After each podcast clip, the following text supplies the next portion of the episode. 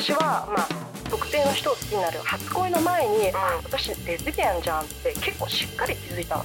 そこに出てくるねスカリー捜査官はいはい。はいジリアン・アンダーソン。ねですです。そこがまあ始まりっちゃ始まりかな？小学1年生。あって思った気持ちはダメな気持ちなんだなと。いけない気持ちなんだなって感じたの。Not straight. Not straight. Not straight. ナットストレートはい、初めての収録です。ゆりちゃんよろしくお願いしよます。ろしく始まっちゃったねえーこの番組はレズビアンのマリとバイセクシャルのゆりがクイアな日々を好き勝手に話すポッドキャストです。イエーイまあ最初ですのでね、うん簡単に自己紹介したいと思います。私マリーです、えー東京在住、うん。花の37歳。うわ。会社員です。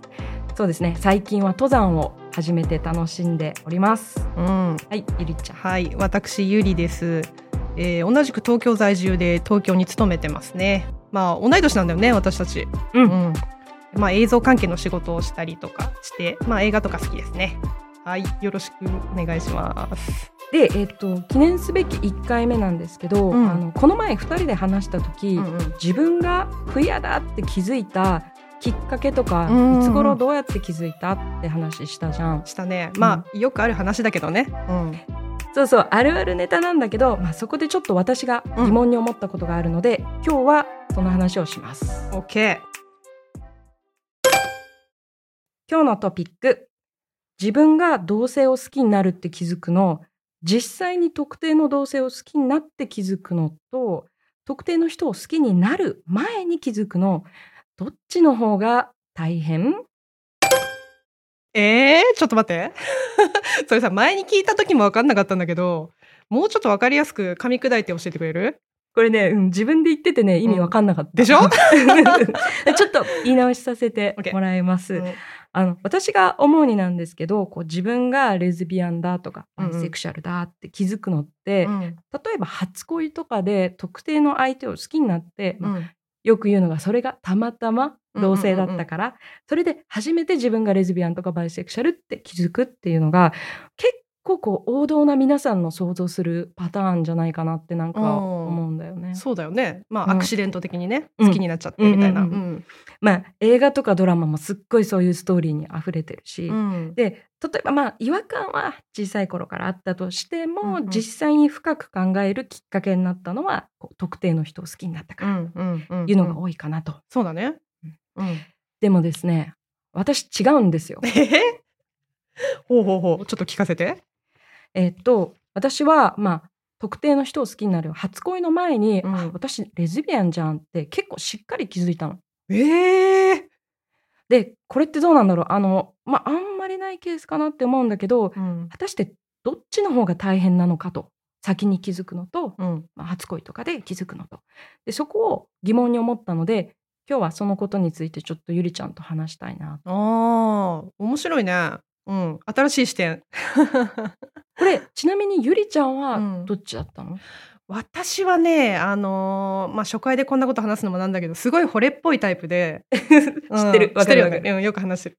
だからもう先に好きな人がやっぱりできて同性でね。うん。それでいやこれはどういったことなんだっていうふうに疑問に思ったタイプじゃあ、えー先に気づくんじゃなくて初恋とか特定の人を好きになって気づいたタイプ、うん。うんま私たちは王道かなって思ってる方だよね。そうだね。うんうんうんうん。うんそれでそれで。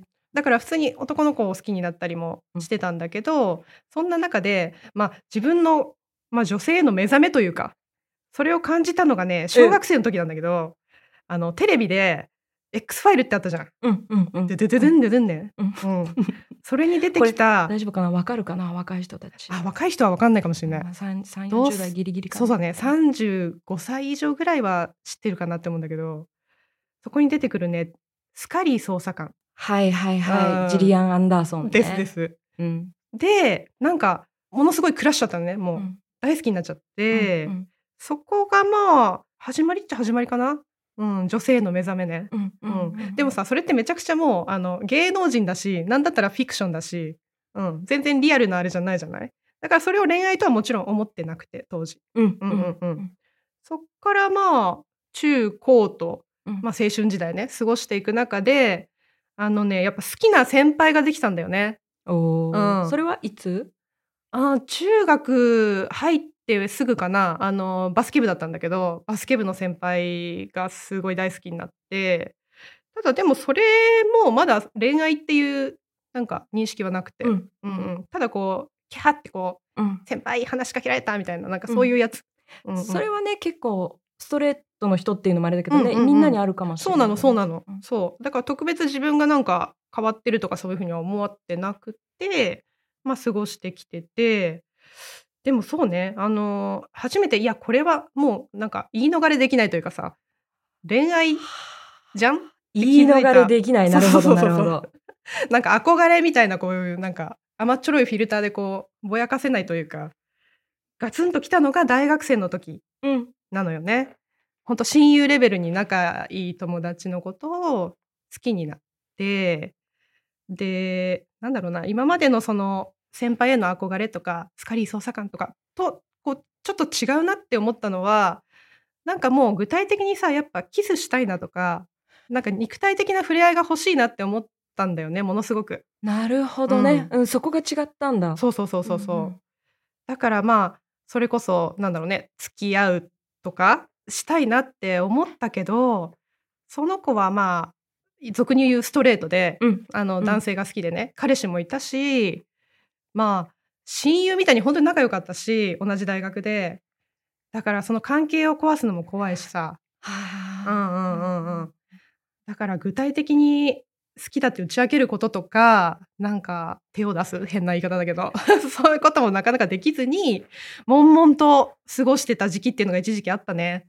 それは結構大変だったその時あーまあきついはきついかな。だから今のを聞いてるとやっぱ特定の人を好きになって、うん。あのゆりちゃんの言う言い逃れできない感情っていうのも分かった時に、うんうん。自分が同性を好きだってことに言い逃れできないなレズビアンかバイセクシャルかなっていう悩みと、うん。相手にもバレないようにというか、うんうんうん。の友情だと思ってる関係を崩さないようにってうん。こうやっぱね辛いというか大変なところがちょっと多いのかなって、うん今聞いてて思ったんだけど当？うん。で私は、うん。自分がこう悩んでる時特定の相手がいない状態だったから、うんうんうん。その大変さはもしかしたらなかったかなって思うんだよね。ねえ。なんかもうさ学者みたいだよね。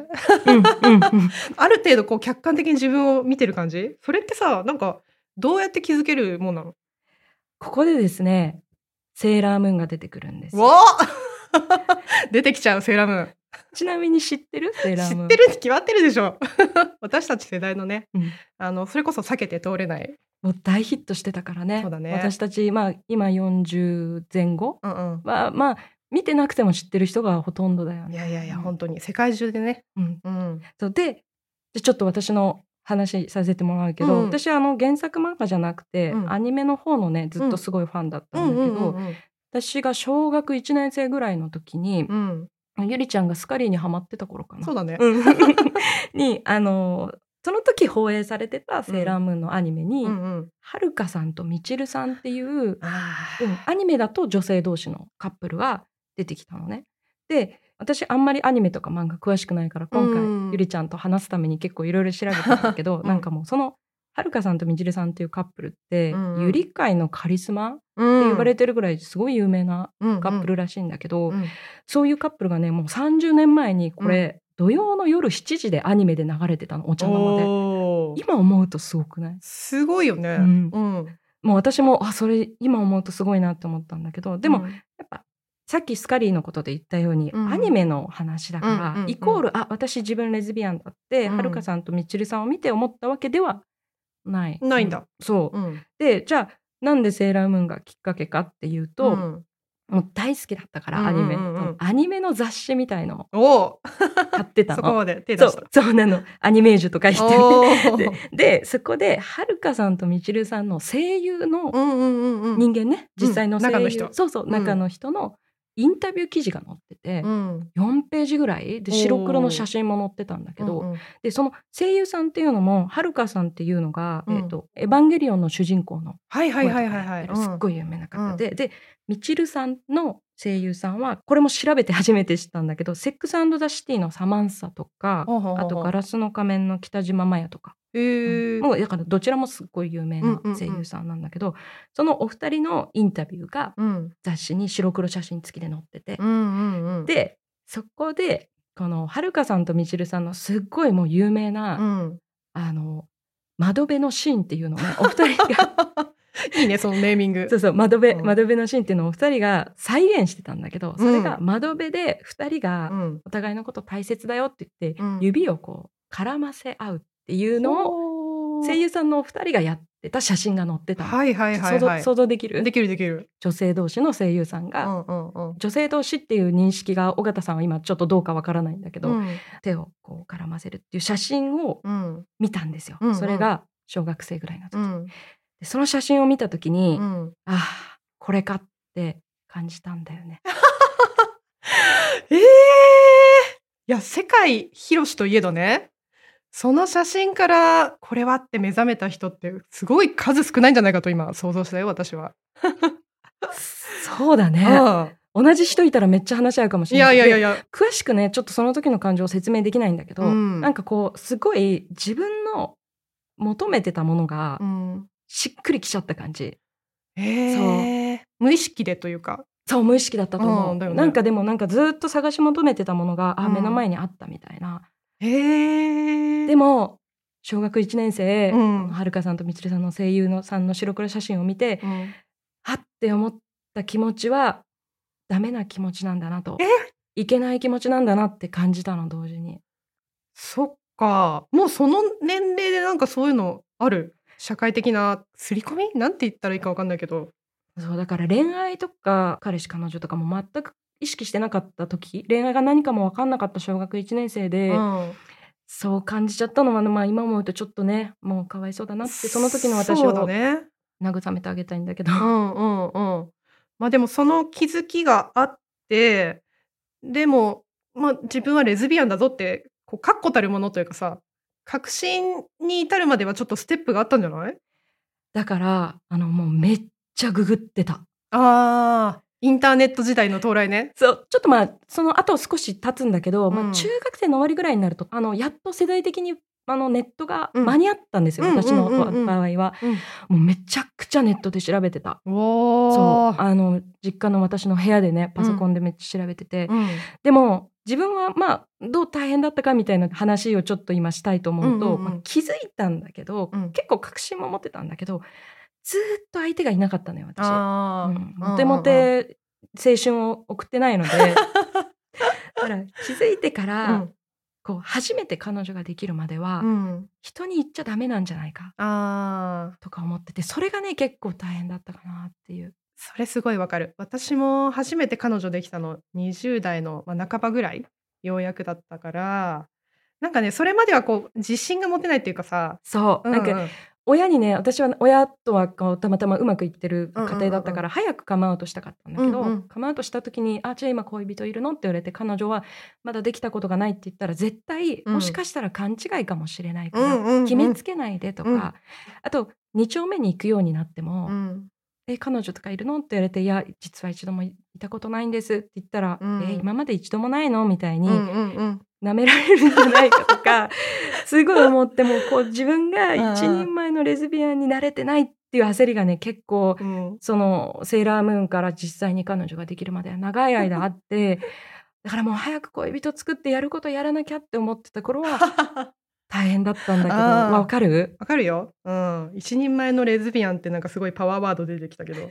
でもわかる。私も20代前半で2丁目に通うようになってさやっぱ友達最初いないし、うん。もうどうしていいかわかんないし声かけるほど社交性もないから何にもできずね無力感をただ味わうっていう。う。ん。うんうん。ちょっと遠い昔の話だけど、うん。まあ、今でもこんな風にね楽しく話せちゃうぐらいやっぱりこう自分には残ってるよね。そうだね。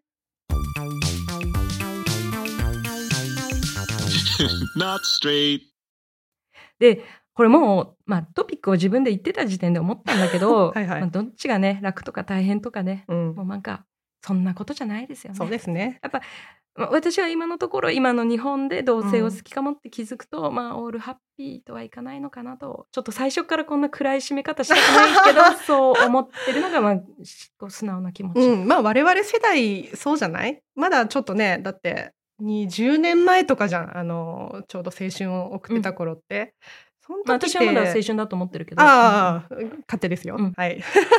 その時ってやっぱりまだね、テレビその他、まあお親とか周りの友達もね、そこまで今ほどやっぱりみんな知識もないし、それは自分にも言えることだけど、やっぱり今ほど気楽ではなかったね。うんうん。そうだね。